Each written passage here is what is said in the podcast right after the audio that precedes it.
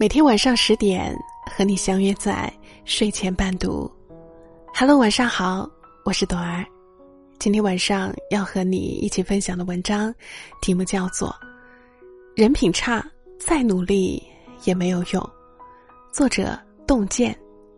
如果你喜欢这篇文章，别忘了在文末点个赞。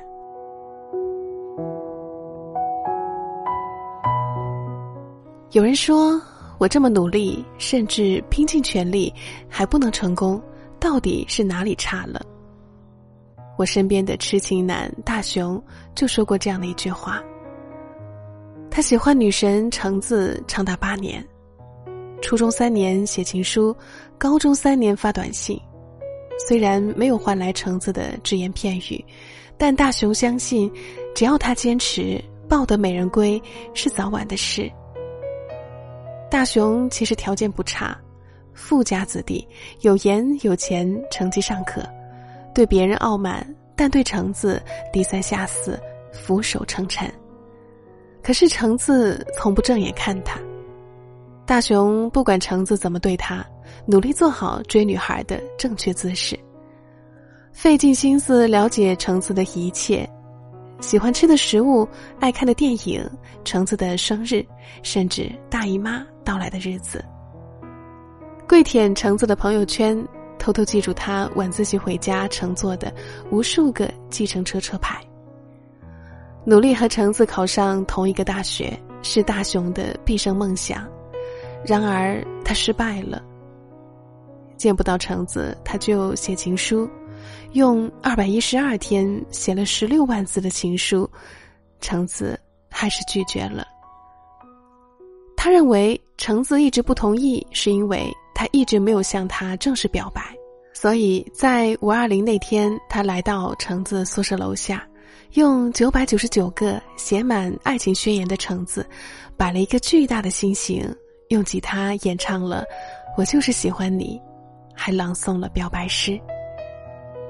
站在窗前观看了全程的橙子，眼泪哗哗的，可还是始动然拒。大雄终于忍不住问橙子：“我到底哪里差了？”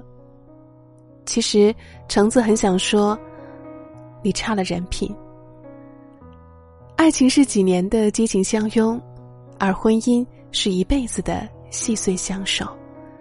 没有人品做保障。荷尔蒙褪去之时，便是显露狰狞之日。原来，大雄对谁都不好，只对橙子好。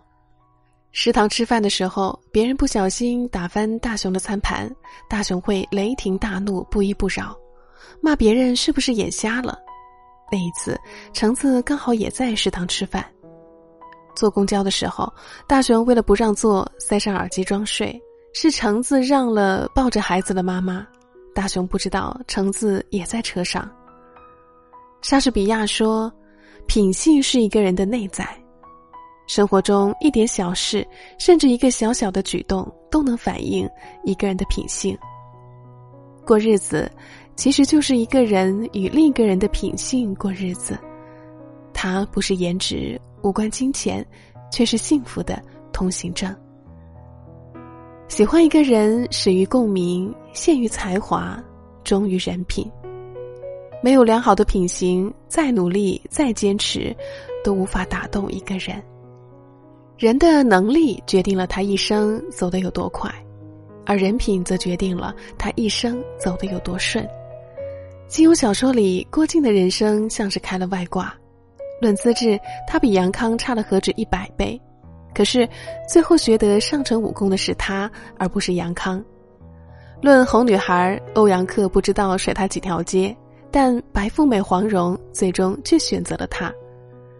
郭靖是属于愚笨的人，他的成功除了勤奋，更多是因为人品好。因为人品好，到哪里都遇见贵人，讨人喜欢。初次见小叫花打扮的黄蓉，郭靖看她可怜，怕她冷。郭靖请了女扮男装的黄蓉吃了大餐，又把自己的貂皮短大衣送给黄蓉。分别时，怕她饿到，又把自己的十两黄金送给她。黄蓉内心很触动，一个对陌生人都心怀善意的男人，想必人品极好，未来也会对自己好。黄蓉对这个善良的傻小子产生了好感，然后开启倒追草根之旅。郭靖开挂的人生也被开启。黄蓉以美食留住了洪七公，让郭靖学了降龙十八掌。黄蓉帮助郭靖制服亲爹，让其求婚成功。郭靖还帮助很多人，救了周伯通。周伯通要和他结拜，还要把各种神功交给他，甚至把所有人朝思暮想的九阴真经都让他背。很多人都把郭靖的成功归结于运气好。却不知道，好运气是人品拼出来的。希腊诗人米南德说：“一个好人能用自己的言行影响别人。人品好的人自带光芒，无论走到哪里，总会熠熠生辉。好的人品不仅会让你得到周围人善意的对待，还能让你在做事的时候事半功倍。很多企业在用人上都秉持这样的原则。”有德有才破格使用，有德无才培养使用，有才无德观察使用，无德无才坚决不用。斯坦因曼斯是德国的一位技术人员，失业之后不远千里来到美国，但只找到一个小工厂上班。一九二三年，福特公司有一台机器马达坏了，所有人都修不好的时候，有人推荐了斯坦因曼斯。他来之后什么也没做，只是在电机旁听了三天，最后在电机上画了一道线，写上这儿的线圈多绕了十六圈。技术人员按照他的建议操作，电机正常运转了。总裁福特先生觉得这个人很有本事，先是众筹，后又亲自邀请他加入福特公司。斯坦伊曼斯却说。他不能离开那家小工厂，因为小工厂的老板在他最困难的时候帮助了他。福特先生先是遗憾，继而又感慨不已。人人都以进福特公司为荣，而他为了报恩而舍弃如此好的机会。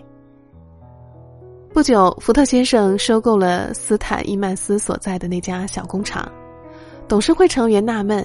这样一家小工厂怎会进入福特先生的视野？福特先生说：“人品难得，因为那里有斯坦伊曼斯。能力很重要，可是有样东西比能力更重要，那就是人品。人品是最大的底牌，德与才的统一才是真正的智慧，真正的人才。”曾经有人问刘强东：“一个有能力的人，但是人品非常差，你会重用吗？”刘强东表示不会，还称这类人为“铁锈”，说铁锈有超强的腐蚀性。他说：“这样的人很努力，口才好，也有能力。有一天他对公司进行破坏的时候，铁锈会造成很大的破坏力和杀伤力。”不管业绩有多大的损失，宁愿职位空着，宁愿这一块不做，也不让铁锈在这里。能力合格的人不一定是上品，而人品不合格的人就是危险品。罗斯福曾说：“有学问而无品德，如一恶汉；有道德而无学问，如一鄙夫。”当人品和能力相辅相成时，才会让一个人走得更高更远。有人问管理学专家程君毅：“企业成功的基本原则是什么？”程俊毅没有片刻犹豫，脱口而出：“人品。”许多特别成功的企业家，最后结局却是以巨大的失败而告终，都是因为人品不好，种下恶的因，一定结不出善的果。拿吕布来说，他努力习武，三国第一猛将，他想出人头地，设法借助外力。巴结丁原，任其做义父，见风使舵，看丁原大势已去，就投靠董卓，杀了丁原。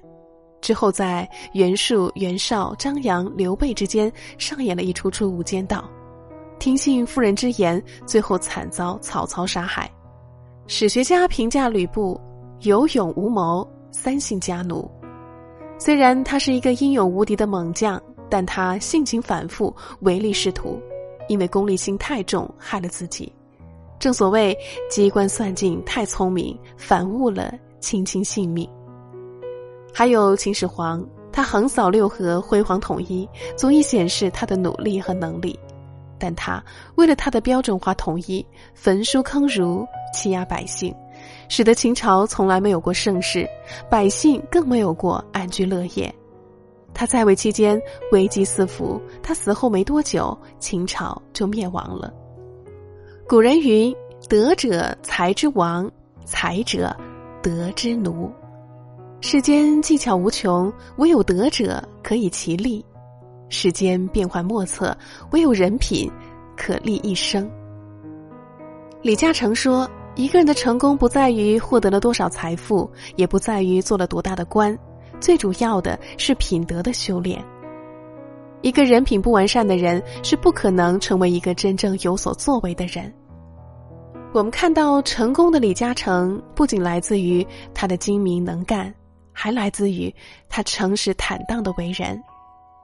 美国著名的管理学大师史蒂芬·科维出过一本叫做《人品》的书，有一段是这样的：如果一个人家庭不幸福、工作不顺利、前途不光明，那一定是人品不够好。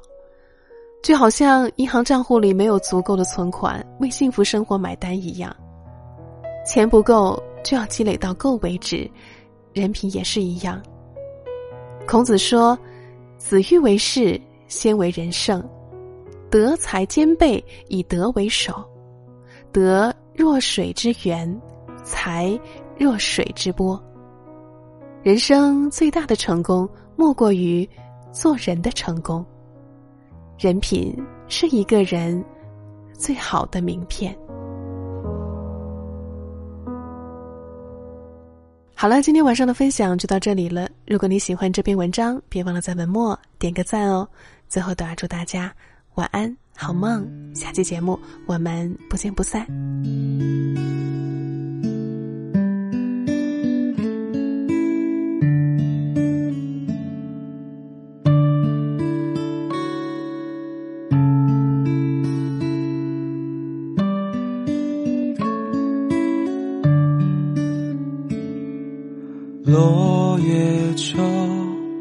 风影幽。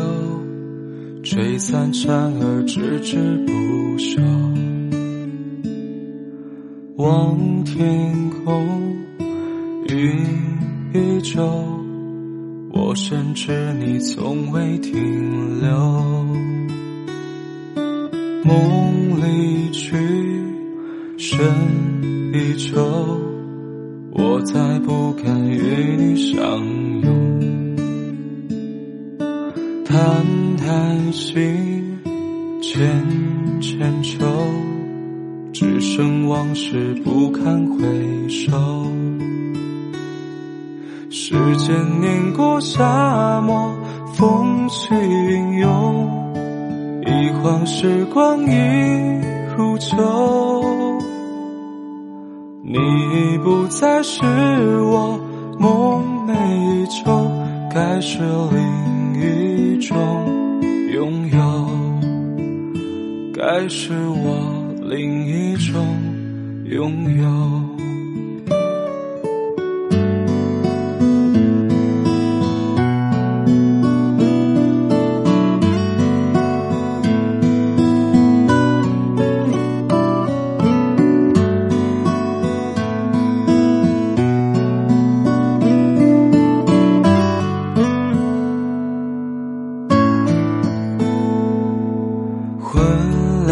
说。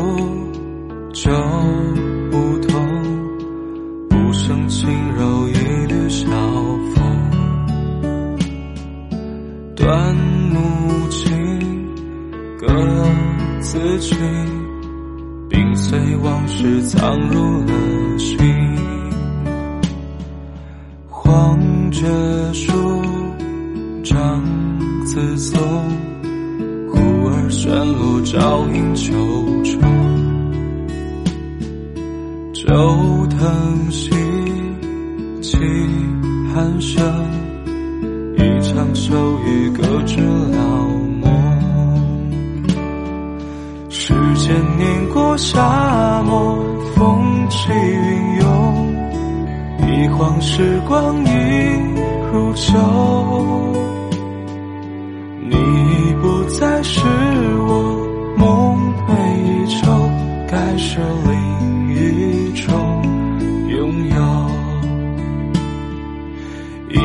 秋色悠长，往事拉拢。全都与你相隔已久，你已不再是我梦寐以求，该是另一种拥有，该是我另一种拥有。闻